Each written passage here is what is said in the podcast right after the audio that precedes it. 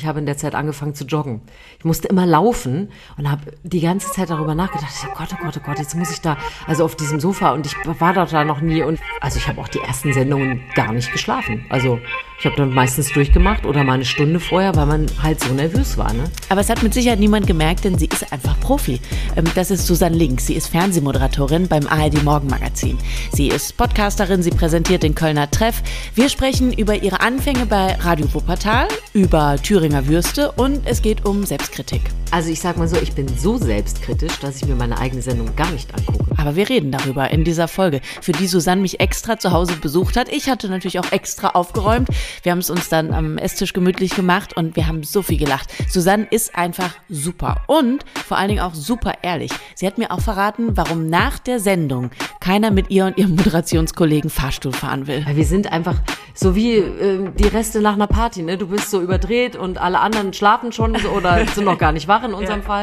Das, ich glaube, wir sind da manchmal schon nervig morgens. Die Medienmacherin im Gespräch mit Freddy Schürheck. Hallo alle und herzlich willkommen zu einer neuen Folge von Die Medienmacherin. Dieses Mal mit einer Frau, die Schildkröten liebt, fast so sehr wahrscheinlich wie Gin Tonic. Mit einer Frau, die fast, muss man sagen, aber zum Glück ist es nicht geworden, äh, DDR-Nachwuchs-Olympioniken hätte werden können.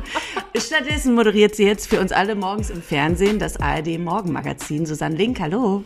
Danke, dass ich da sein darf. Ich freue mich. Hallo. Du hast gerade so gelacht über diese DDR-Nachwuchs-Olympioniken-Geschichte. Ich muss aber sagen, es ist ja jetzt gar nicht so unrealistisch, weil ich habe ja gesehen, du bist in der DDR aufgewachsen mhm. und bist sehr sportlich gewesen früher und hast auch mal gesagt, bei euch an der Schule kam regelmäßig jemand vorbei, um zu checken, ist da jemand für Olympia? Das ist richtig. Äh, ich war es aber nicht. aber ich habe tatsächlich mal, es gab ja so wunderbare Veranstaltungen da. Ich habe an der Bummi-Spartakiade teilgenommen. Bummi war ein Teddybär.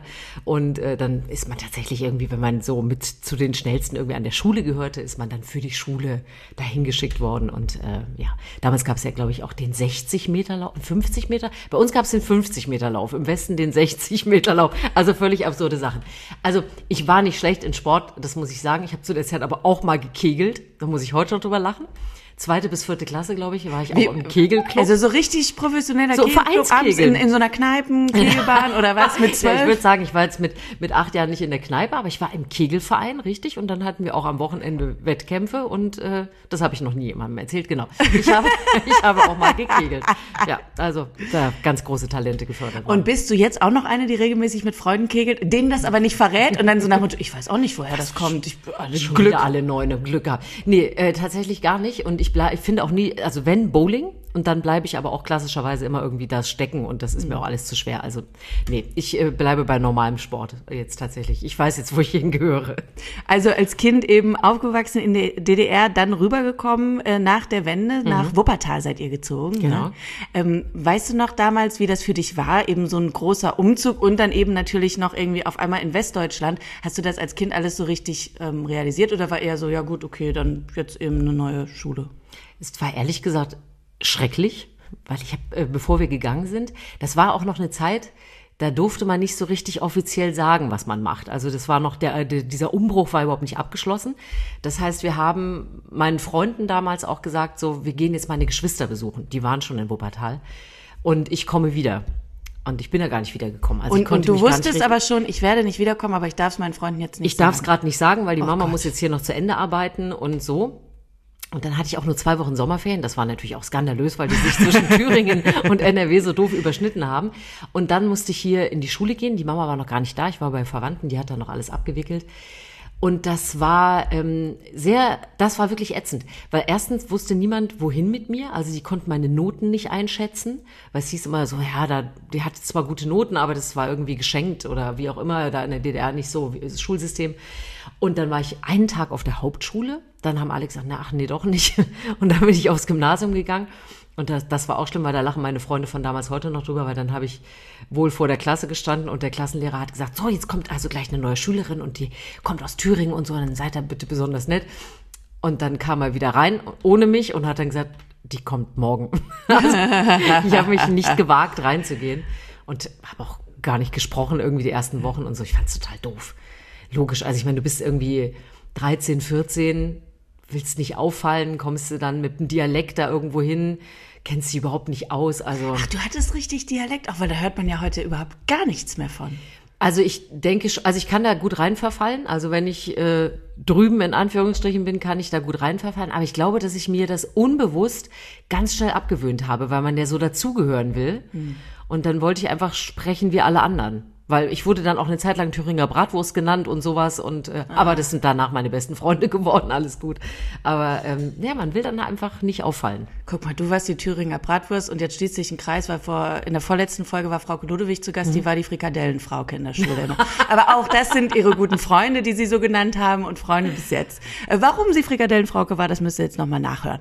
Also, Wuppertal, dein neues Zuhause, ähm, da hast du dann eben die Schule auch abgeschlossen, da hast du angefangen zu studieren, du hast Germanistik studiert und ich bin ein bisschen verwirrt, weil ich habe bei Wikipedia gefunden, dass du aber eigentlich ähm, Ärztin werden wolltest und wiederum auf das erste.de in deinem Moderatorinnenprofil steht, dass du eigentlich Kommissarin oder Anwältin werden wolltest. Was zur Hölle wolltest du noch alles werden als Kind?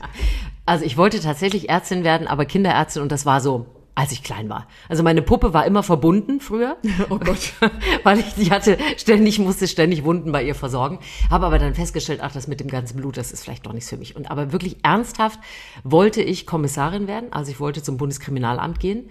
Und das habe ich dann aber tatsächlich nicht gemacht. Ach, ich hätte dann nach Wiesbaden gehen müssen und dann auch irgendwie wegen der Liebe und so habe ich gedacht, ach nee.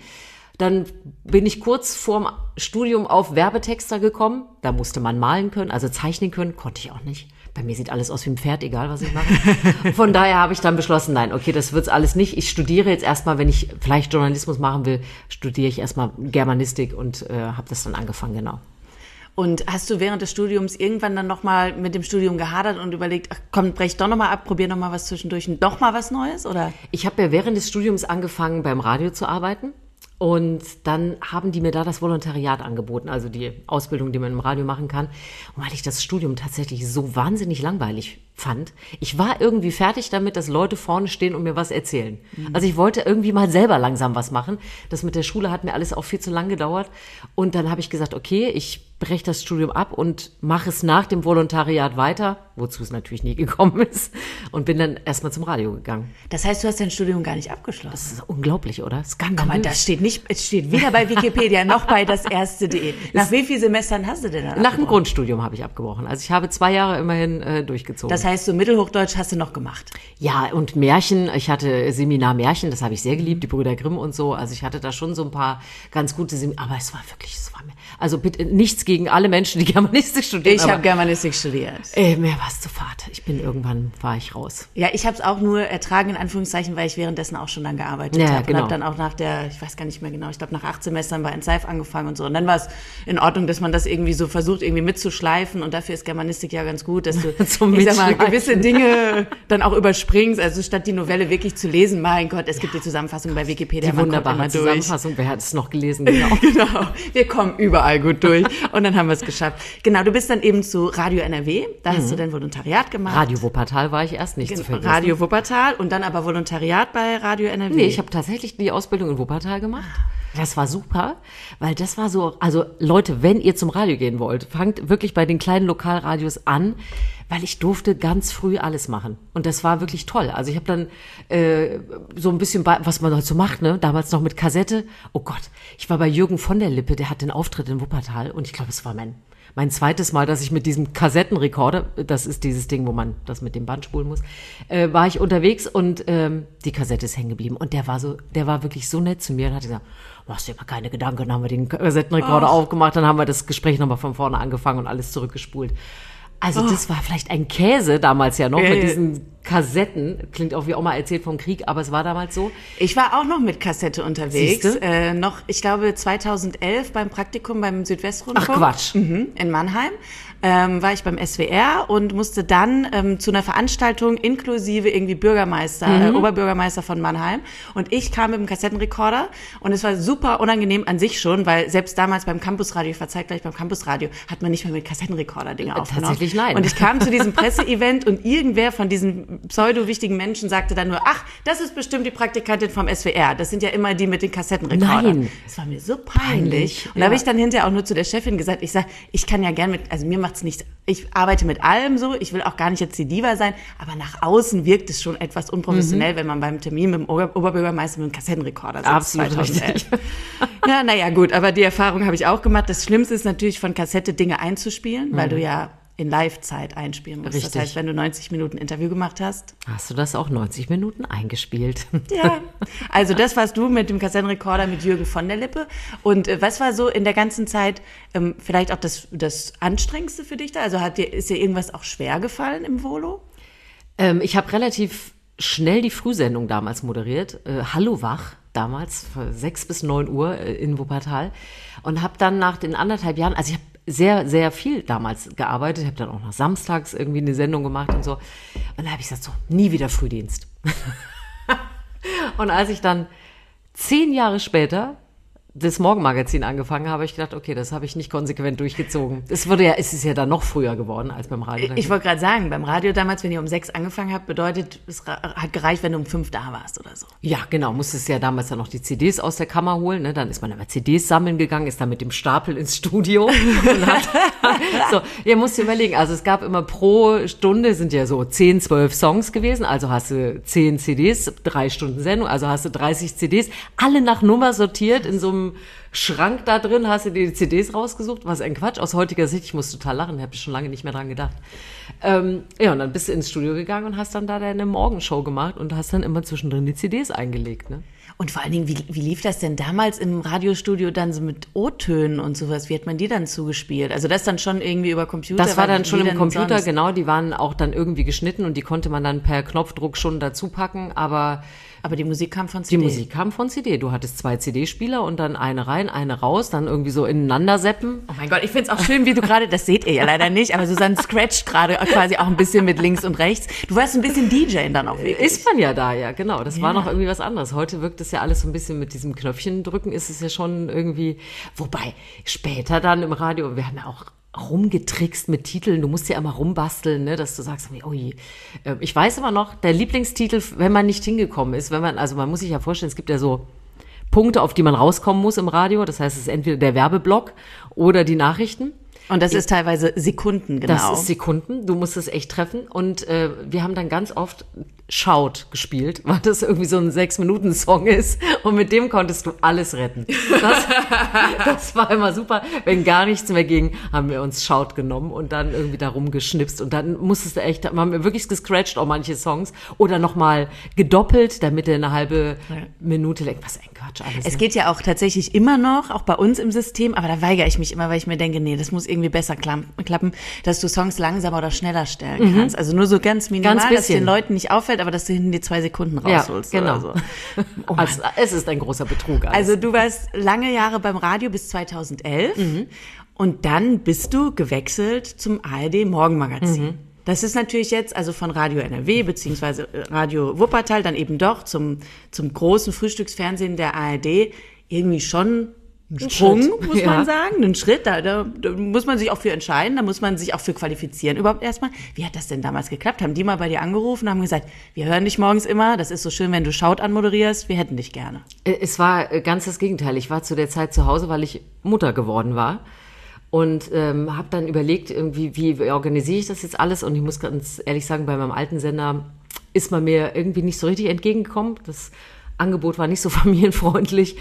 Und dann habe ich überlegt, okay, was mache ich denn? Und mal so ein bisschen reinschnuppern. Dann habe ich ein Praktikum gemacht bei ähm, beim ARD Morgenmagazin. Das war sehr lustig, weil du fängst halt wieder ganz klein an und ich meine, ich war ja damals irgendwie auch über 30 und habe gedacht, so, oh, jetzt bin ich wieder Praktikantin, das ist ja auch komisch. Aber ja zu Recht, weil ich konnte das ja alles nicht. Also Fernsehen ist ja wirklich was komplett anderes.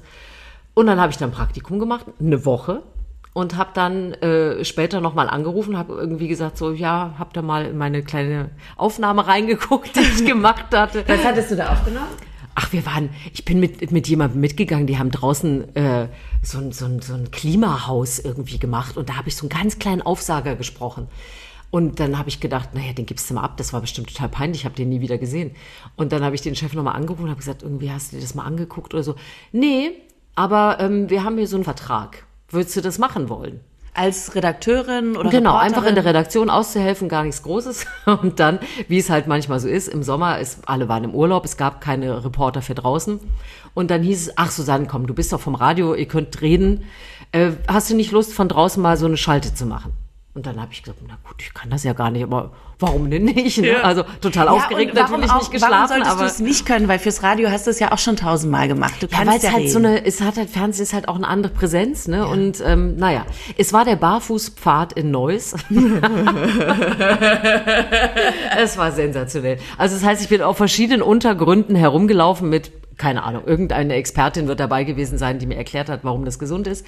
Ich weiß es nicht mehr. Auf jeden Fall äh, scheint es lebendig genug gewesen zu sein, dass sie gesagt haben, okay, du kannst jetzt öfter mal so ein bisschen da draußen rumturnen. Und das habe ich dann ganz viel. Ich war viel im Garten erstmal und habe aus der Hecke geschaltet sozusagen und hatte gar nichts mit, mit der Moderation zu tun. Ich wäre auch im Leben nicht drauf gekommen, dass ich da in Frage komme. Und dann, ähm, ja, wie es manchmal so ist, am richtigen Ort sein. Es ging dann um eine Schwangerschaftsvertretung, davon wusste ich aber gar nichts, sondern man hat mir gesagt, äh, Susanne, wir brauchen, wollen so ein paar Lichtproben im Studio machen. Hast du Lust, das zu machen, weil es hat keiner Zeit. Und dann habe ich gesagt, ja, mache ich gerne, ist doch nett, irgendwie so, ich bin ja gerade da, aber die wollten natürlich irgendwie gucken, Ja, ja. ob das Wie- mit mir irgendwie aus geht, da genau. Und wollten mir aber keinen Stress machen, was ich ja, Ja, total nett total fand. nett. Ja, und dann bin ich da quasi über eine Schwangerschaftsvertretung, ganz unklassisch. Ich kann es auch nicht sagen, Leute, macht es genau so, weil es ist kein typischer Weg, da hinzukommen. Und dann bin ich da gelandet. Und das war ja vor allen Dingen, das muss man ja auch sagen, nur ein Jahr später. Also 2011 Mhm. quasi hast du angefangen beim ARD Morgenmagazin und ein Jahr später bist du dann Moderatorin Mhm. geworden. Das ist ja mega. Als du dann wusstest, okay, die wollen mich jetzt wirklich hier Mhm. auf die Couch setzen, ich bin jetzt morgens im Fernsehen. Was ging da in dir vor? Dann bin ich, ich, ich hasse Joggen und ich habe in der Zeit angefangen zu joggen. Ich musste immer laufen und habe die ganze Zeit darüber nachgedacht, oh Gott, oh Gott, oh Gott, jetzt muss ich da, also auf diesem Sofa und ich war doch da noch nie und ich, äh, ich gedacht, Gott, alle sehen dich und es ist live und es gibt keinen Prompter. Das ist ja, ich, also ich habe auch die ersten Sendungen gar nicht geschlafen. Also ich habe dann meistens durchgemacht oder mal eine Stunde vorher, weil man halt so nervös war, ne? Und dann, irgendwie ging es aber, ich glaube, es liegt auch an dem Team dort, dass die, die sind alle so, so wohlwollend, weil das ist ja wirklich eine Uhrzeit, wenn dich da jemand disst oder wenn da jemand keine Lust auf dich hat, wenn du dich nachts um halb zwei triffst, dann hast du verloren. Und irgendwie, äh, ich weiß nicht, ich glaube, ich bin kein Mensch, der so nach vorne geht und, und im, im Sinne von irgendjemanden wegdrängt oder so. Ich bin gerne im Team, ich mache das gerne. Und irgendwie haben sie mich ankommen lassen und in Ruhe gelassen und halt keiner hat versucht, an mir rumzubasteln oder so. Und mein Chef hat immer gesagt, hey, ist vom Radio, die kann reden, bis das rote Licht ausgeht. Und jetzt hast du gerade schon äh, so unauffällig einmal gedroppt, dass ihr da keinen Prompter habt. Das ist ja krass. Mhm. Ja. Ihr habt überhaupt gar keinen Teleprompter. Nein. Auch nicht, wenn ihr dann da so, so sitzt mit und so direkt in die Kamera guckt und Nee. irgendwelche Dinge zusammenfasst. Wir haben, also wir können das auch eigentlich fast alle nicht. Also wenn einer von uns mal für eine andere Sendung oder so mit einem Prompter, das, wir sehen immer aus wie so Rehe im Scheinwerferkegel, wir können dieses Starren und da was ablesen, das machen wir eigentlich, nee, also, also wir haben definitiv keinen Prompter im Studio. Du hast deine Moderationskarten und dann geht's los. Und inzwischen natürlich auch ein Pad, wo mal Informationen runtergeschickt werden können ins Studio oder so, aber es ist nichts, was wir vom Prompter ablesen oder so. Und ähm, Gott, jetzt sind wir schon mittendrin. Ich wollte natürlich eigentlich mit der Standardfrage an, äh, anfangen. Wann stehst du wann auf? stehst du eigentlich auf? Aber es ist, äh, erklärt sich ja von selbst, wenn du jetzt sagst, halb zwei trefft ihr euch. Du hast mal in einem anderen Podcast auch erzählt, Viertel vor eins stehst Mhm, du auf. Ne? Das tut schon weh. Wann gehst du ins Bett? Ich versuche zwischen sieben und acht zu schlafen. Also das ist immer so. Das muss ja alles auch ein bisschen familienkompatibel sein. Ne? Also am Anfang äh, ist mein Sohn noch etwas vor mir ins Bett gegangen. Dann sind wir eine Zeit lang gleichzeitig ins Bett gegangen und inzwischen ist Gute Nacht, Mama. Ja. Also es ist halt, der ist ja komplett damit aufgewachsen. Äh, Das ist ja ganz parallel die ganze Zeit gelaufen und deswegen, nee, also das, ich muss da irgendwo halt einen Slot finden, wo ich mich dann hinlegen kann. Und wann findest du den Slot, wo du dich vorbereitest? Weil wenn du jetzt auch sagst, eben, es ist nicht, ich dachte ja wirklich ganz naiv, na gut, ihr habt ja wenigstens jemanden, der euch den Teleprompter irgendwie befüllt oder so. Habt ihr aber nicht. Das heißt, du musst wirklich in jedem Thema 100 Prozent, 130 Prozent eigentlich drin sein, um es eben so souverän vorzutragen. Wann machst du das? Also du bleibst natürlich in den Themen drin. Das heißt, ich gucke auch nachmittags, ich gucke noch die Nachrichten, ich lese, was über den Tag passiert, damit ich nicht nachts denke, ach schau nur, was noch passiert ist. Also da, da hätte ich auch keine Ruhe. Also es ist eigentlich immer so bis zum ins Bett gehen, versuche ich noch mitzukriegen, was passiert ist. Und dann fangen wir an. Also ich meine, wir haben, halb zwei fängst du an zu arbeiten und dann habe ich halb fünf geht's runter in die Maske. Frauen brauchen ja immer ein bisschen länger. Also habe ich drei Stunden dann meistens nachts. Äh, so und dann teilst du die Themen auf, äh, dann guckst du, ähm, welche Interviewgäste hast du, schreibst die Interviews, schreibst die Moderationen, musst die Beiträge gucken, musst ja wissen, was mhm. kommt. Also es gibt zwar natürlich Leute, die uns zuarbeiten, logisch, ne, die, die auch sagen, hier es, äh, sind Agenturen, die dazu passen und alles Mögliche, aber wir schreiben das dann am Ende selber.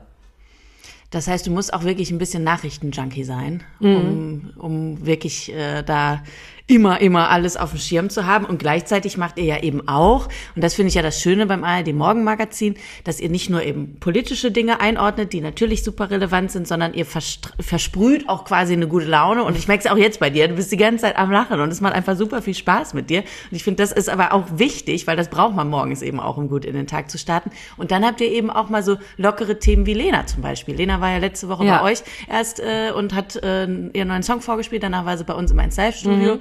Und auch da musst du aber ja irgendwie glaubwürdig mit umgehen. Also das heißt, auch da musst du dich ja interessieren. Das heißt, du bist Nachrichten- und Insta-Junkie oder wie? Total, ja, ehrlich gesagt, ja, jetzt wo du so sagst, das ist eine gute Zusammenfassung.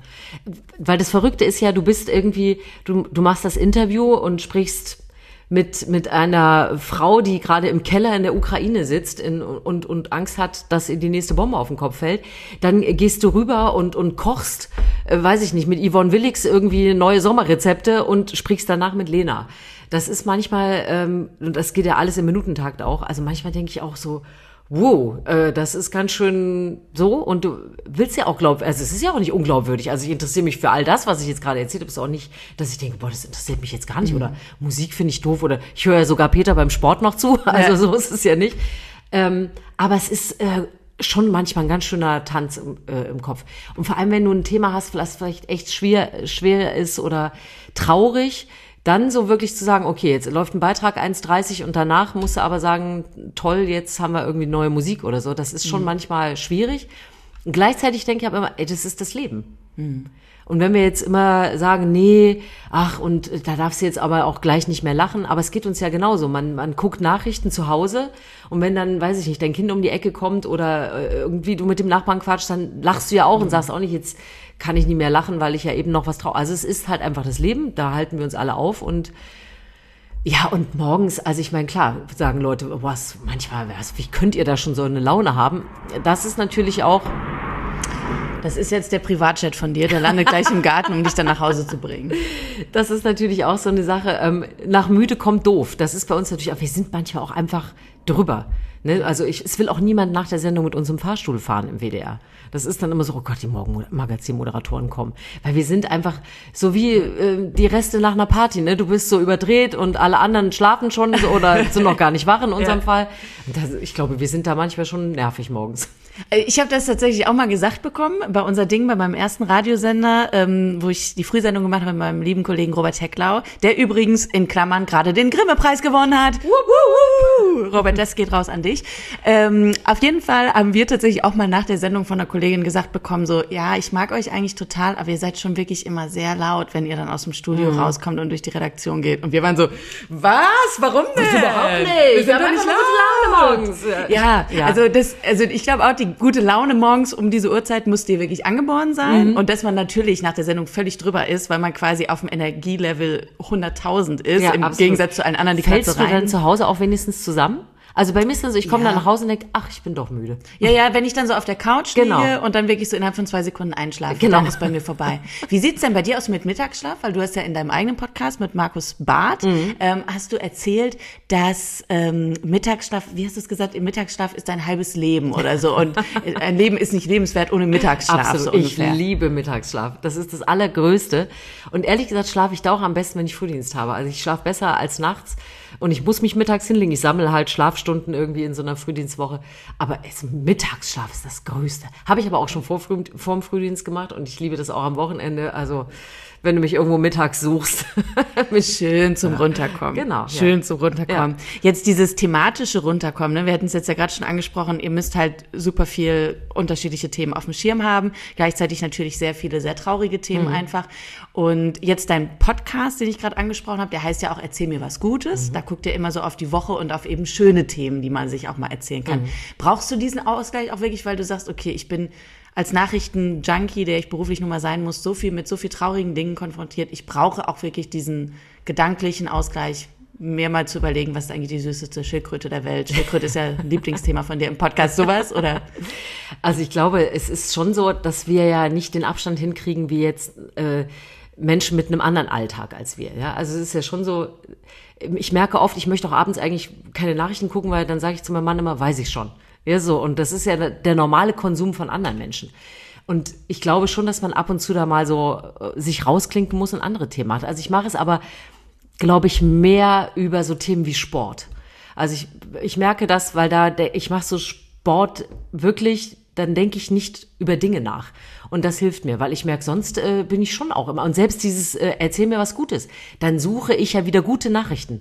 Also bin ich wieder in diesem Rhythmus drin, lese wieder, dann begegnen mir eigentlich auch wieder doofe Sachen, wo man denkt, mein Gott, wie viel Doofes es gibt und Nachrichten. ja, und vor allem das Ding ist ja, meistens berichten wir ja über negative Sachen, ja. Also Bad News are Good News, so ist es ja. Also das ist das, was Unfälle und was weiß ich. Es gibt ja nicht in den Nachrichten, dass jemand sagt, äh, heute hatte jemand einen schönen Tag oder so. Es ist ja keine Nachricht, ja. Und deswegen, ich glaube, das ist genau so ein Punkt. Also es gibt zu wenig äh, positive Nachrichten und es gibt ja auch keinen keinen Ort für positive Nachrichten, sondern es sind oft keine guten Nachrichten, die man zu hören bekommt. Aber wie gesagt, ich glaube, ich versuche das, also da muss ich wirklich weg von Geräten. Das ist das Beste. Kein Handy, kein Computer, kein Fernseher dann kann ich abschalten. Und dann eben raus und zum Beispiel joggen gehen. Was machst du noch alles an Sport? Ich kann ja gar nicht joggen. Ich äh, habe, äh, ich suche immer irgendwas mit Ball. Also es muss sich für mich lohnen. Also Aber du hast doch gerade gesagt, du bist eine Zeit lang so viel gelaufen. ja, nur da, um das zu verarbeiten, dass ich da jetzt Okay. hin muss. Ich habe das irgendwie in die in die Beine Da gemacht. bist du quasi ein bisschen vorweggerannt. Da bin ich, genau. Aber eigentlich brauche ich einen Ball, weil ich brauche etwas, wo, wo es sich lohnt, hinzulaufen. Also dieses irgendwo in den Wald laufen, ich weiß, dann sagen Leute mal, irgendwann kommt der Moment und dein Kopf wird frei und so. Ich denke immer nur, wann ist es zu Ende. Also habe ich, habe ich äh, angefangen, Tennis zu spielen und ich boxe auch noch. Also ich mache so ein Fitnessboxen. und ist das ist wirklich super, weil ähm, auch gerade bei diesem, also sowohl beim Tennis als auch beim Boxen, du überlegst dir ja wirklich so die nächste Aktion und ähm, auch diese, diese Abläufe von Bewegung. Du hast keine Zeit, an was anderes zu denken und das ist super. Und das mache ich. Was? Oh Gott.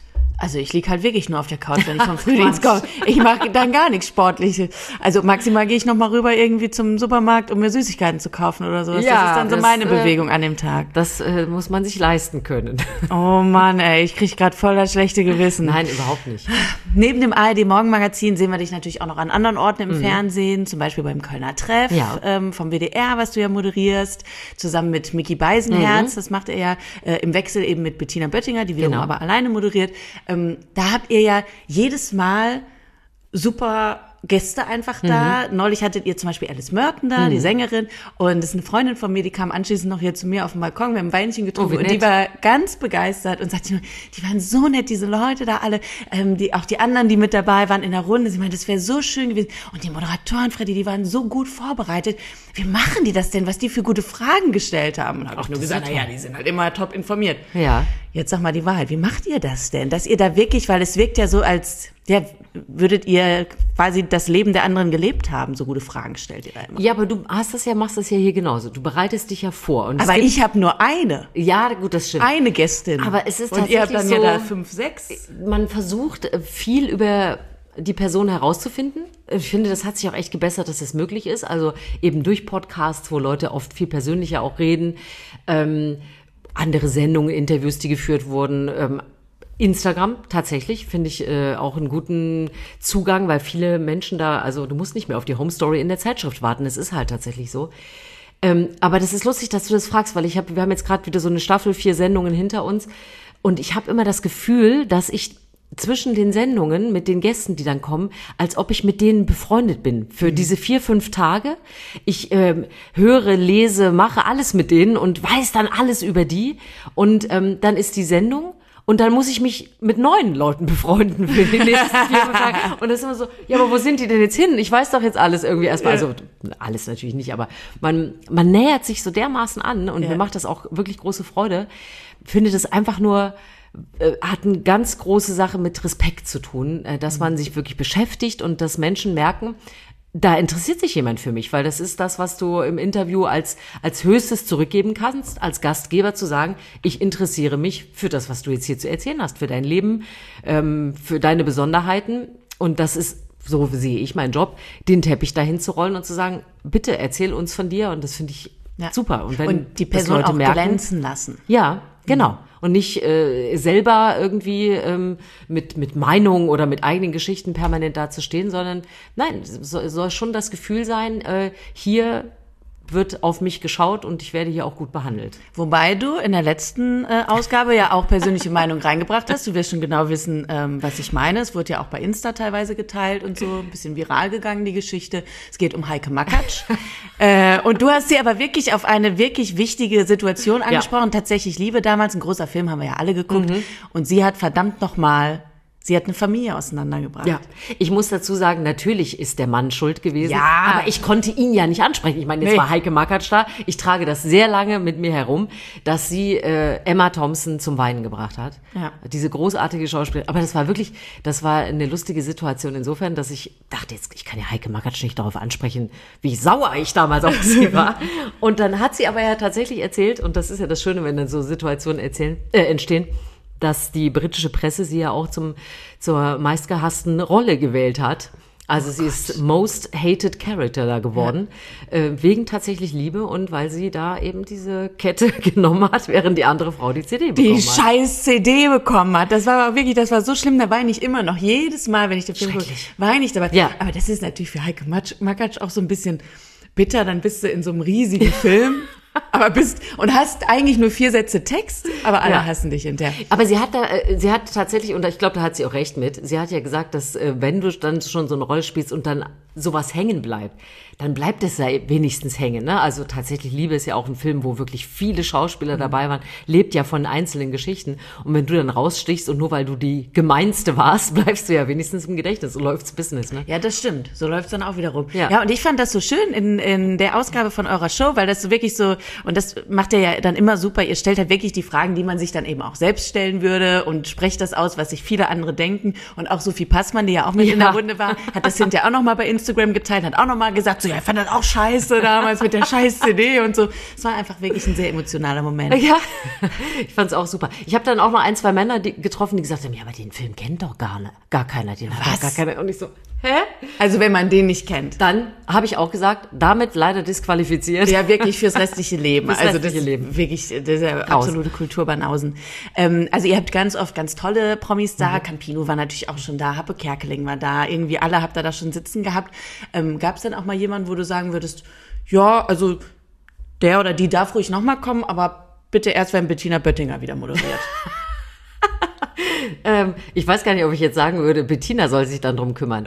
äh, aber ähm, also das wäre ja jetzt total verlogen zu sagen, äh, dass, dass es das nicht gibt. Aber ich muss ganz ehrlich sagen, es reduziert sich äh, auf zwei Personen, die ich jetzt auch nicht benennen würde, wo ich das wirklich rigoros sagen würde, dass, äh, dass das irgendwie kein gutes. Manchmal stimmt die Chemie einfach nicht, aber das ist wirklich so, so selten. Ähm, ich glaube einfach deshalb, weil man so eine Stimmung ja auch kreiert. Und es ist auch immer ganz witzig, was da so entsteht. Du bereitest dich auf deine Gäste vor, zum Teil kennst du sie, also hast sie noch nicht persönlich getroffen. Und du merkst, wie an so einem Abend etwas entsteht. Man lernt sich kennen, man wird plötzlich zu so einer Gruppe.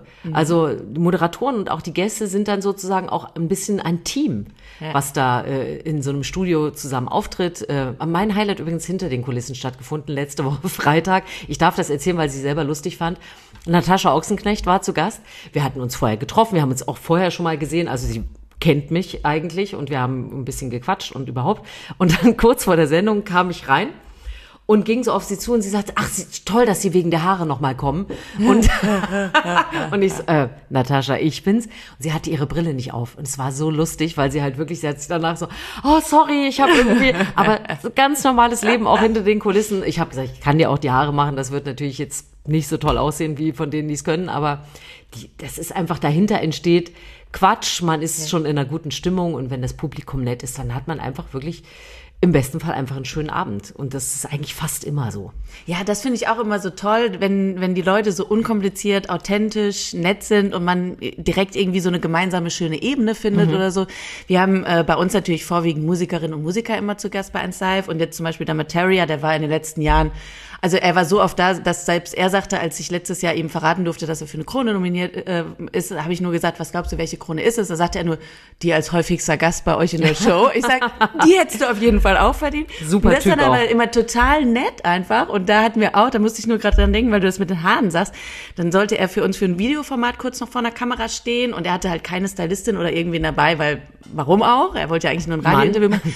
Freddy, kannst du noch einmal gucken, bitte auf meine Haare. Geh da ruhig einmal kritisch dran und so. Und ich dachte so, nein, du siehst super aus. Er so, nein, jetzt sag bitte ganz ehrlich, da ist immer so ein bisschen verwuschelt. Und dann habe ich ihm die Haare noch ein bisschen zurechtgelegt. Und also natürlich sah er hinterher super aus. Er war ja auch mal Natürlich. Model und so. Ja. Aber es war so süß, weil er so, das ist dann so zum Thema Einheit. Er wusste genau, okay, wir beide wollen jetzt gerade das bestmögliche Mhm. Produkt. Sie will die richtigen Fragen stellen, ich will aber auch irgendwie geil aussehen. Lass es uns zusammen irgendwie durchziehen. Und genau so ist es. Mhm. Dann hält man irgendwie zusammen so ein Ja. bisschen. Also das ist der Kölner Treff. Du hast ja eine Zeit lang auch Riverboat äh, im Mhm, MDR moderiert mit Kim Fischer Ja. zusammen, zwei Jahre lang. Ja. Ähm, warum das dann nicht mehr? Aber das, das hat sich dann so ein bisschen ergeben, dass es dort Änderungen gab. Ähm, also man, man wollte sich da sowieso neu aufstellen und ähm, hatte noch äh, andere Leute noch dazugeholt und gleichzeitig habe ich hier auch mit dem Kölner Treff ja angefangen und das, das wäre parallel einfach irgendwie zu kompliziert geworden und dann äh, war das auch so ein bisschen so eine Standortgeschichte, die Familie ist hier und es war dann einfach auch eine, eine gute Situation für mich, dass ich dann den Kölner Treff machen konnte. Aber das war ähm, eine tolle Zeit, muss ich sagen, beim Riverboot, weil da habe ich angefangen, eine Talkshow zu machen. Und die waren äh, so zugewandt und ähm, so haben mich da wirklich mit offenen Armen empfangen und äh, das auch wirklich gewollt, dass ich da bin. Und das ist, äh, ich meine, unsere Branche ist ja auch nicht immer nur nett. Das klingt jetzt immer alles so nach Blumenwiese, aber es ist ja auch oft anstrengend und ähm, Unsicherheiten, man weiß immer nicht, wie lange man Dinge überhaupt macht und so, das darf man auch mal alles nicht vergessen. Aber das war wirklich dort auch ein, ein großes Glück, dass ich da sein konnte und auch so ein bisschen meine ersten Talkshow-Schritte da gehen konnte. Von daher gucke ich da immer mit einem so, so einem warmen Gefühl dahin. Weißt du noch so insgesamt in deiner Karriere, wie viele Absagen du bekommen hast für Dinge? Äh, wo man sich so beworben hat. Ja. Das ist eine gute Frage. Ich habe mich ehrlich gesagt, das klingt irgendwie total bescheuert, aber ich habe mich noch nie oft beworben, weil es immer irgendwie so komisch weitergegangen ist, also auch zum Teil nicht geplant. Aber ich würde jetzt sagen vier oder fünf.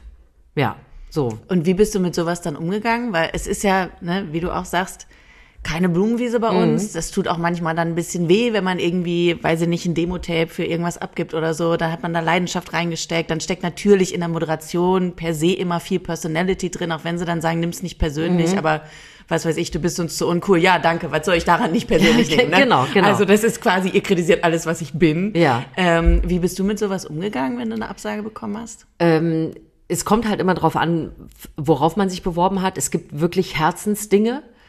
Und äh, sowas gab es bei mir auch schon und dann, dann knabbert man tatsächlich so ein bisschen. Also das dauert dann auch manchmal. äh, Inzwischen weiß ich, ich komme da auch wieder hoch. Ganz früher, als es noch beim Radio war und man dann versucht hat, den nächsten Schritt im Radio zu gehen und wenn der da nicht ging, dann das hat einen schon äh, runtergezogen, weil man dachte dann auch so, was soll denn jetzt noch kommen? Ne? Also wenn die mich nicht haben wollen, äh, so, was, was kommt denn dann jetzt noch? Und ich war, bin eigentlich auch immer so ein Typ, ich will immer irgendwie weiter. Es gibt ja auch ganz viele Kollegen, und das ist ja auch total in Ordnung, die sind noch da, wo ich angefangen habe. Also die sind seit 20 Jahren äh, zum Beispiel bei Radio Wuppertal immer noch und, und sind total happy dort und machen einen tollen Job. Ist ein sehr erfolgreicher Radiosender.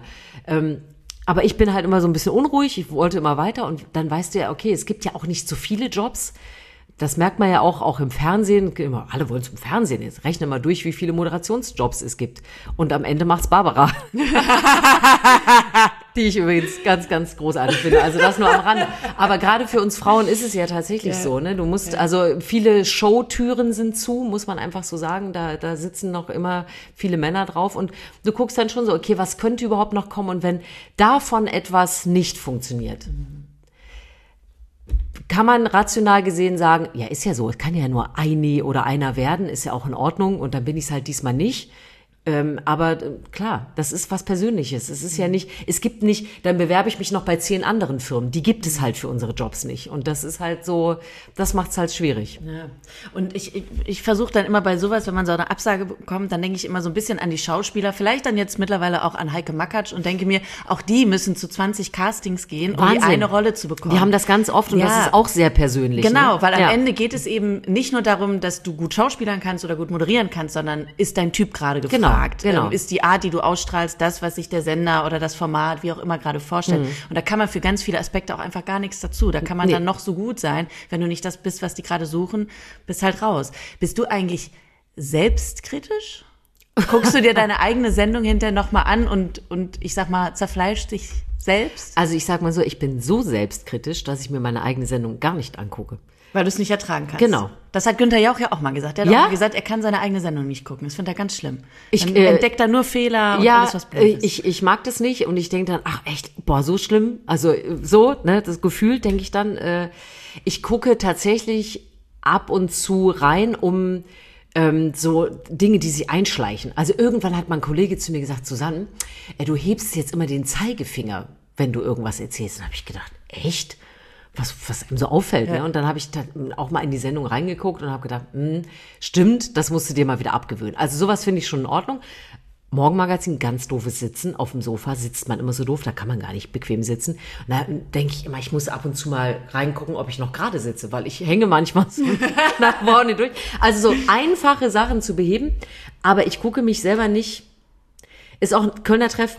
Ich komme ja dann nach Hause. Ich könnte ja abends meine Sendung zu Hause gucken. Und ich weiß auch, dass Menschen das tun und dann sagen, jetzt mache ich mir ein Weinchen auf oder so und schaue meine eigene Sendung.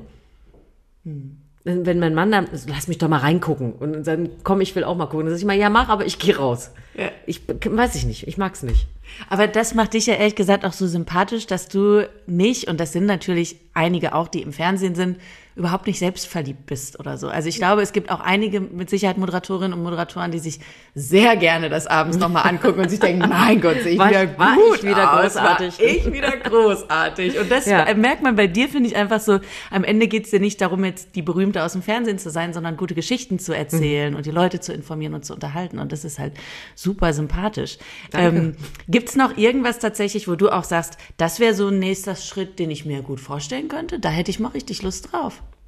Äh, Gibt's bestimmt, aber bleibt, bleibt ein Geheimnis. Nein, ich habe ja auch wirklich schon gute Chancen gehabt, also ähm, überhaupt mal was machen zu können. Also ich meine, alleine die Geschichte hart aber fair moderieren zu können, ähm, das war auf jeden Fall das härteste und auch das fairste von der äh, von von den Kollegen, die um mich Wie war herum das waren. eigentlich damals? War, war Frank Plasberg, war der krank? Ja, ja, genau. Frank war krank und äh, dann äh, diesen Anruf zu kriegen und äh, äh, du machst, äh, würdest du das machen? Und natürlich sagt man, klar, das hat ja zum Glück geklappt. Das war übrigens die einzige Situation in meinem Leben, wo ich mal vom Prompter ablesen musste. Also die Sendung begann schon schwierigst, weil der Anfang der Sendung, nur der Anfang, die Begrüßung, wird von einem Prompter abgelesen und dann rauscht die Kamera einmal so rum.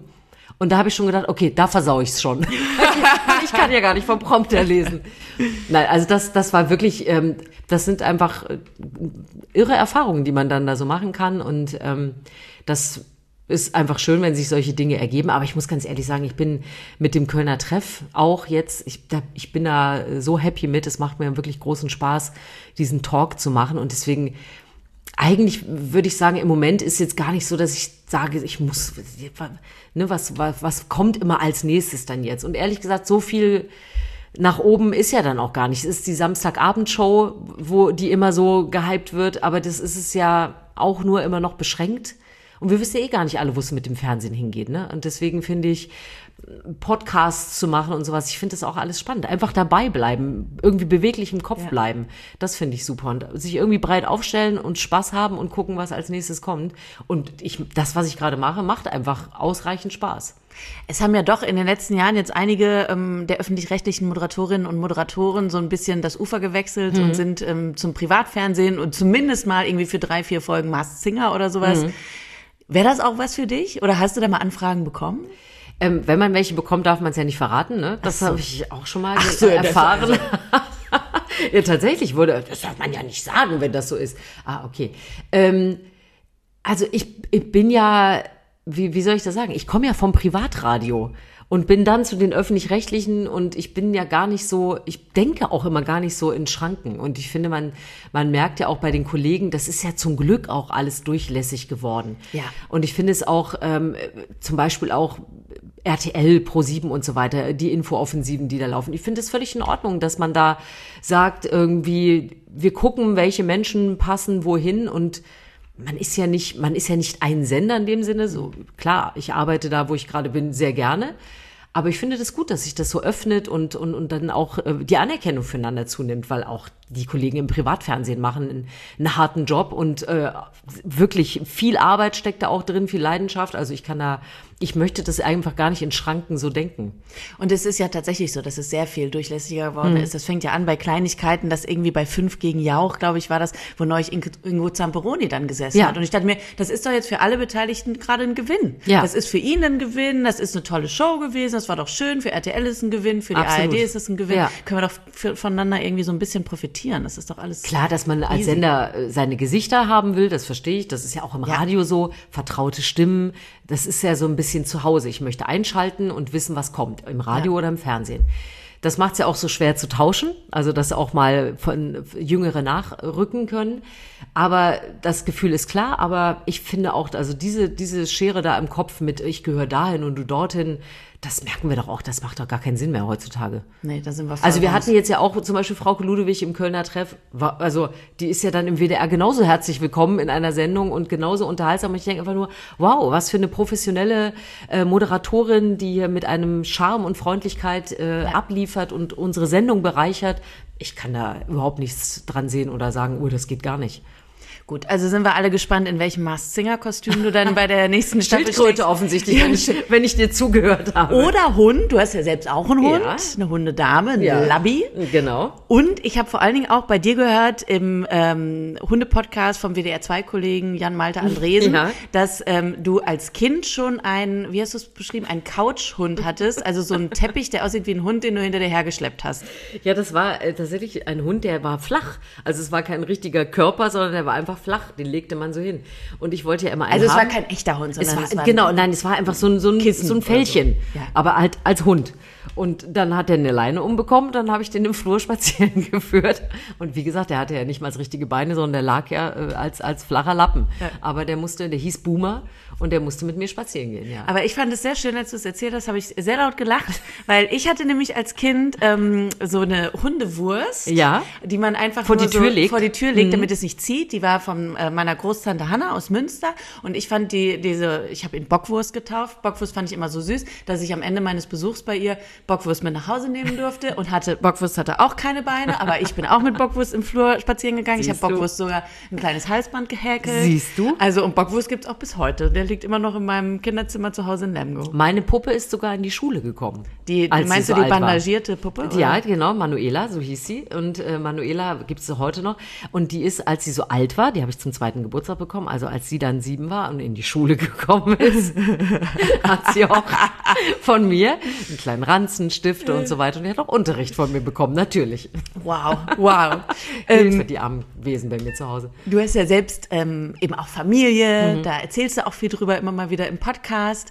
Ähm, wie ist das denn eben für dich gewesen, als, äh, oder ist es immer noch, eben als Mutter auch in der Branche? Du hast gerade schon gesagt, damals beim Lokalradio, das war alles irgendwie dann nicht so einfach Mhm. ähm, mit den Arbeitszeiten und wie kann ich Familie und Arbeit ähm, miteinander kombinieren. Wie funktioniert das denn jetzt jetzt bei dir einfach? Weil dein Kind geht in die Schule, man muss die Hausaufgaben kontrollieren. Mhm. Also er Co- geht nach dir Corona war unlustig, wirklich sehr unlustig, weil wenn man dann vom Morgenmagazin nach Hause gekommen ist und dann ja quasi noch irgendwie die Schulbetreuung machen musste. Und das war damals so, vierte, fünfte Klasse ist natürlich, da musst du auch noch ein bisschen mitmachen. Ne? Da kannst du nicht sagen, mach mal deinen Kram alleine. Das war sehr anstrengend. Aber wir sind sehr eingespielt. Und der Vorteil ist ja, ähm, wenn du nachts arbeitest, dann ist ja der Mann schon mal zu Hause im besten Fall. Ähm, Das heißt, das klappt eigentlich immer ganz gut. Übernachten ist doof, wenn er dann auch irgendwie beruflich weg muss, dann mussten wir uns immer gut organisieren. Aber das hat eigentlich gut geklappt. Und inzwischen, geht es natürlich sehr gut. Also der ist ja sehr selbstständig und der ist ja damit aufgewachsen und, und weiß irgendwie, okay, jetzt muss Mama schlafen. Also es weiß ja sowieso jeder immer, nein, jetzt muss Susanne schlafen, großes Thema bei uns. Ähm, und, und jetzt hat sie Zeit und jetzt muss sie früh ins Bett und keine Ahnung. Also wir sind da wirklich mhm. sehr eingespielt. Mhm. Wenn du so auf Elternabenden oder so bist, äh, ich nehme an, du kommst in eine neue Runde Menschen rein und jeder weiß direkt, das ist die Susanne, die ist aus dem Fernsehen. ist äh, äh, tatsächlich sehr unterschiedlich. Also es gibt ja, ähm, es gibt schon viele Leute, die einen auch kennen, aber nicht jeder spricht einen an. Viele lassen einen dann ja auch in Ruhe. Und man merkt es dann immer erst im Nachhinein an irgendwelchen Kommentaren oder sowas. Aber ich muss auch sagen, ich halte mich da immer ein bisschen zurück, weil ich würde jetzt auch nicht in der großen WhatsApp-Gruppe, äh, Klassenchat, äh, fahre ich jetzt keine große Offensive, weil ich dann auch mal denke, nee, das ist dann irgendwie, jetzt kommt noch hier die Troller vom Radio ja. oder vom Fernsehen in dem Fall, ja. die irgendwas äh, noch beisteuern müssen. Nee, ich, da bin ich eher zurückhaltend. Ich werde dann auch nicht Klassenpflegschaftsvorsitzende oder so. Da, dann denke ich immer, nee, komm, okay, ich habe andere Spielwesen. Ich wette auch manchmal, komm Susanne, du kannst doch so kommunizieren, willst du dann nicht mal hier in dem Streit schlichten? Ich so, bitte bloß, haltet, haltet, mich da raus. Ähm, ich mache das schon viel in Familie und so, alles gut. Und man hat ja eh oft diese Rolle dann, mhm. dass man irgendwie vorangehen muss oder so, wenn man irgendwas mit Kommunikation ja zu tun hat. Aber äh, da nicht, bitte nicht. Mhm. Und er soll da auch seine Ruhe haben. Also es soll ja nicht die, die Fernsehmama irgendwie im Vordergrund stehen. Mhm. Ähm, wir hatten eben schon immer mal wieder so ein bisschen angesprochen, Frauen eben in den Medien. Mhm. Du hast ja selbst schon gesagt, gerade so 2015 eine Schiene, wo Frauen weniger stattfinden als Männer, definitiv weniger. Hattest du in deiner Karriere bisher mal das Gefühl, dass sich Möglichkeiten für dich entweder geöffnet haben, weil du eine Frau mhm. bist, so nach dem Motto, ach komm, brauchen wir mal wieder eine, oder eben auch das Gegenteil, dass du das Gefühl hattest, okay, mir wird vielleicht was Bestimmtes nicht zugetraut, weil ich eine Frau bin oder ich muss mir da den Respekt erst mehr erarbeiten, als mein männlicher Kollege, der eine Brille aufhat, warum auch immer. Also ich, ich weiß es nicht, ob irgendwelche äh, Stationen waren, wo ich abgelehnt wurde sozusagen für einen Mann. Jetzt muss man aber auch immer sagen, es gibt ja auch Ideen für Sendungen. Ne? Also ich finde es ähm, nicht immer zu 100 Prozent gerechtfertigt, jetzt zu sagen, oh, jetzt bin ich als Frau abgelehnt worden. Ne? Weil manchmal brauchst du halt auch den Mann an der Stelle, weil es vielleicht vom Format irgendwie so genau passt. Oder man hat ähnlich, also es gibt ja zum Beispiel auch in der Talkshow-Branche, dann gibt es äh, Frauen, ja, wie Ilna, Maischberger, äh, Will. Dann hast du aber nur noch Lanz und Plasberg. Und es gibt halt da wird auch immer geguckt, wie ist es ausgewogen oder Talkshow-Paare wie bei mir und Mickey, dass man dann sagt, Mann, Frau, sollen wir uns trauen, zwei Frauen zu machen? Das war damals beim Riverboot so, als ich mit Kim moderiert habe, ist schon auch von Frauen übrigens nicht immer so gemocht, wenn nur zwei Frauen moderieren. Das ist wirklich so. Also weil dann die Stutenbissigkeit Ich weiß es nicht, warum es von ist, der immer alle ist, reden. Ich weiß nicht, welche Erfahrungen du so machst, aber es ist äh, auch gerne in den in sozialen Netzwerken dass Frauen dort auch mal untereinander oder auch gegen Moderatorinnen oder gegen Gäste sehr, ähm, wie soll ich das sagen? Also schon sehr verletzend zum Teil auch vorgehen. Also das, was, was Männer oft im Netz machen, wo du dann denkst, so, wirklich müssen wir schon wieder über Strumpfhosen jetzt hier irgendwie diskutieren, mhm. äh, so. Dann ist es bei Frauen eher so, ähm, dass dann eher so ein Satz kommt wie, muss man mit den dicken Beinen im Fernsehen so sitzen? Und das finde ich ganz interessant, ne, dass man es immer so reduziert auf, nee, aber beide Geschlechter haben auch ihre Art, ähm, da, da verletzend oder kritisch zu sein, das einen manchmal doch sehr überrascht. Ähm, also ich weiß es im Job nicht. Ich bin auf jeden Fall noch nicht besetzt worden, weil ich eine Frau bin. Also das ist mir ähm, so noch nicht begegnet.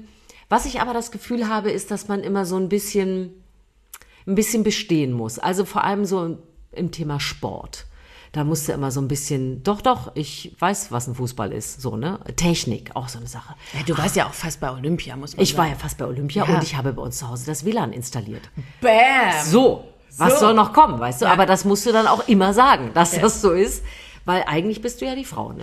Das muss man dann richtig so ein bisschen raushängen lassen. Ähm, Nochmal kurz einmal zurück zum, zum, zur Kritik im Netz, ne? mhm. ne? was du gesagt hattest, mit wenn zwei Frauen dann da zusammen moderieren. Das fand ich tatsächlich, ich habe ähm, neulich Schlag den Star geguckt und da waren zwei Frauen, die mhm. gegeneinander angetreten sind. Ähm, und da, wenn man dann Twitter verfolgt, oh, Es war schlimm. Wahnsinn, ne? Wahnsinn, wie sich da alle darüber äh, ereifert haben, wie dumm die doch sein müssen, weil die fummeln ja die ganze Zeit nur an ihren Haaren rum. Und alles, was sie, dann sollen sie sich mal eine vernünftige Frisur machen. Und warum tragen die denn jetzt so hohe Schuhe? Was für eine Scheiße, können die nicht direkt in Sportklamotten kommen? Jetzt müssen wir wieder zehn Minuten warten, bis das Spiel weitergeht, bla bla bla. Und ich denke mir so, es ist immer so bei Schlag den Star, dass die Leute in normalen Klamotten erstmal anfangen, die Spiele, und dann ziehen sie sich irgendwann um. Ja. Und es ist fucking egal, ob du High Heels anhast oder Turnschuhe, du musst die Schuhe wechseln, egal ob Mann oder Frau. Aber da wurde das wirklich, das wurde alles so darauf reduziert, das sind die Frauen, die sind so eitel. Und warum machen die jetzt bei so einem Sportwettkampf mit, da haben wir jetzt ja gar keinen Bock drauf. Es war so schlimm zu sehen. Und dann dachte ich mir nur so, ey, Hut ab vor den Mädels, dass die sich da trotzdem zusammen hinstellen und das ist total wichtig und hoffen wir einfach, dass diese Diskussionen bald nicht mehr stattfinden. Also deswegen ist auch so wichtig gewesen, glaube ich, dass du das damals mit Kim zusammen moderiert hast und dass man eben mal sagt als Frau, okay, und ich mache das jetzt mit einer anderen Ja. Frau zusammen, um den einfach mal zu zeigen, das ist total normal. Das Es ist auch nichts Schlimmes. Es Nein. ist nicht schlimm, wenn Es da zwei nicht Frauen schlimm. nur sind. Oh mein Gott. Ja. Es gibt Sendungen abends bei ProSieben, wo nur acht Männer auf der Bühne stehen die ganze Zeit. Es gibt viele Talkshows, in denen eine Frau sitzt, zum Beispiel, und Ja. die dann äh, als Gast, weil sie. Es gibt viele Unternehmen, wo es immer noch so ist. Ich meine, diese Quoten, das ist alles gut und schön. Man, man will ja auch gar keine Quotenfrau sein. Man Nein. möchte einfach da sein, weil man etwas kann. genau, einfach weil es normal ist. Ja, aber äh, was du sagst mit den, mit den Sachen, gleichzeitig, wenn du nämlich nicht die High Heels angehabt hättest und nicht die Frisur gemacht hättest, dann heißt es wieder, Ja. also morgen wäre ein Rock mal wieder schön. Also das lese ich dann immer so, ah, jetzt ganz schön viele Hosen in letzter Zeit, ne? Und du denkst so, Alter. was? Ja. Wieso? Ist doch egal, ob ich da jetzt im Rock oder in der Hose sitze. Hör doch mal zu. Ja, genau das. Hör doch mal zu. Ja. Das muss ich sagen, finde ich ja tatsächlich immer so das, das Sympathische am Radio-Dasein, dass ich immer weiß, es kommt jetzt wirklich gerade nur aufs, aufs Wort an. Ja. Und- ja, wobei ihr seid ja inzwischen mit den Webcams auch in einer gewissen Situation, dass Ja, man. gut. Also ja. wer guckt sich morgens schon, oh Gott, Naja. Leute, wenn ihr das jetzt hört, bitte guckt niemals morgens bei 1live.de in die Webcam. es gibt auch eigentlich nichts zu sehen. Aber es ist, äh, wie du sagst, ich habe im Radio, äh, es war total egal, also nicht egal, man ist ja nicht egal, wie man aussieht, aber man hat nicht drauf geachtet. Ich hatte auch mal eine Basecap auf oder irgendwie so. Es war, und ich mochte auch gar nicht, wenn Besucher kommen und durch die Scheibe geguckt haben, Ja. wenn man moderiert. Ich dachte, oh Gott, man, mich soll keiner sehen. Und ich habe tatsächlich mit 35 Jahren zum ersten Mal Make-up gekauft. Und bin dann, weil dann war das irgendwie so. Fürs Fernsehen. Sozusagen, ja. Ja. Und dann einfach auch mal angefangen, mich privat jetzt irgendwie mal mal zu schminken und nicht immer komplett nackt rumzulaufen, weil das war überhaupt nicht mein Ding. Also ich bin auch, glaube ich, gar nicht so und ja, im Radio hat es damals halt auch keine Relevanz gehabt. Hallo, da gab es noch StudiVZ. Also da, da gab es keine Webcam. VZ. Ja. Gab es da wirklich noch keine Webcams damals bei euch? Bestimmt, aber wir hatten keine. Ich überlege gerade, nee. Nee, wir hatten keine. Es wurde mal irgendwann äh, überlegt bei einem Sender, wo ich gearbeitet habe, äh, Virtual Reality. Äh, ähm, äh, Virtual, ähm, wie heißt das noch? Haben doch Virtual Reality, nee, Virtual? Also, dass man quasi so in Live-Zeit, mehr oder weniger Livestream-mäßig die Radiosendung abfilmt. Das fand ich aber Virtual Radio. Nein, wie hieß das denn? Na, ist auch egal. Wurde auf sich jeden Fall offensichtlich nicht durchgesetzt. Gott sei Dank. Weil ich dachte auch nur so, ich will das gar nicht, dass da drei Stunden Livestream da drauf ist, wie ich irgendwelche Künstler google oder so, weil viel mehr machst du ja eigentlich Genau. was machst du? Du ziehst die Titel rein, du guckst nochmal auf deine ja. Moderation. Ich meine, damals hätte man noch, als du Radio gemacht hast, noch was zu gucken gehabt, du dann mit den CDs, wenn du so ein bisschen gescratcht hättest und so. Ne? Das hätte ich mir im Livestream angeguckt. Ähm, Susanne, wir kommen schon zum Ende. Es war super schön, dass du da warst und auch hier Sehr bei mir gerne. zu Hause warst und äh, uns so mitgenommen hast auf deinen Karriereweg. Was hast du vielleicht noch so als einen Tipp für alle Nachwuchsmedienmacherinnen? Ähm, ein Tipp vielleicht, den du selbst gerne gehabt hättest, als du angefangen hast mit dem Medienbusiness. Ähm, das klingt so banal, aber ich glaube, wenn ich damals schon gewusst hätte, dass es hilfreich ist, dass ich so bin, wie ich bin, und dass es in Ordnung ist und dass ich nicht zu irgendjemandem passen muss, sondern dass man vielleicht genau die Farbe ist, die ja jemand sucht und nicht äh, die, die schon da sind und dass ich ge- genau diese Farbe haben muss. Ich glaube, das hätte mir geholfen, dass man da noch ein bisschen selbstbewusster ist. Also man muss ja nicht überschäumen, aber dass man einfach weiß, nein, das ist, ich bin so und vielleicht passe ich ja mit meinen Farben auf eure Palette und nicht umgekehrt. Und das, äh, glaube ich, das sollte man sich mitnehmen. Und es gibt so viele Möglichkeiten inzwischen, Wege einzuschlagen, diese ganzen klassischen Ausbildungswege und so. Das ist ja auch gar nicht mehr so. Das weiß jeder. Jetzt nicht denken, ich werde über Instagram sofort ein Star, aber ich finde, man kann so sein, wie man ist und heute wirklich damit erfolgreich werden. Das finde ich ganz spannend. Susanne, vielen Dank, dass du da warst. Ich habe mich wirklich gerne. sehr gefreut. Das nächste Mal, wenn wir uns sehen, dann vielleicht, äh, wenn wir beide Gassi gehen, du mit deinem Teppich und ich mit, meinem, Mit mit meiner Bockwurst. Bockwurst. Ähm, und dann tauschen wir die Kacktütchen aus. Sehr gerne. Susanne, ganz toll, dass du da warst. Dankeschön. Danke alle fürs Zuhören. Ich freue mich natürlich wie immer über eine Bewertung. Bei Spotify oder iTunes könnt ihr einfach ein paar Sterne da lassen. Und wenn ihr mehr von Susanne hören wollt, ich empfehle euch ihren Podcast Erzähl mir was Gutes oder auch empfehlenswert, wenn auch schon ein bisschen älter, ihr Podcast mit ihrem Mann zusammen äh, mit dem, wie ich finde, sehr schönen Titel Gin Tonic und Eierlikör. Ja, die Frau hat einfach Geschmack. Für mehr Hintergründe zum Thema Fernsehmoderation und Nachrichtenjournalismus checkt gerne auch mal hier die Podcast-Folge von Die Medienmacherin mit Charlotte Mayhoff von RTL aktuell aus. Und wenn ihr noch Fragen habt, Anregungen, Kritik, Wünsche, dann meldet euch einfach bei mir.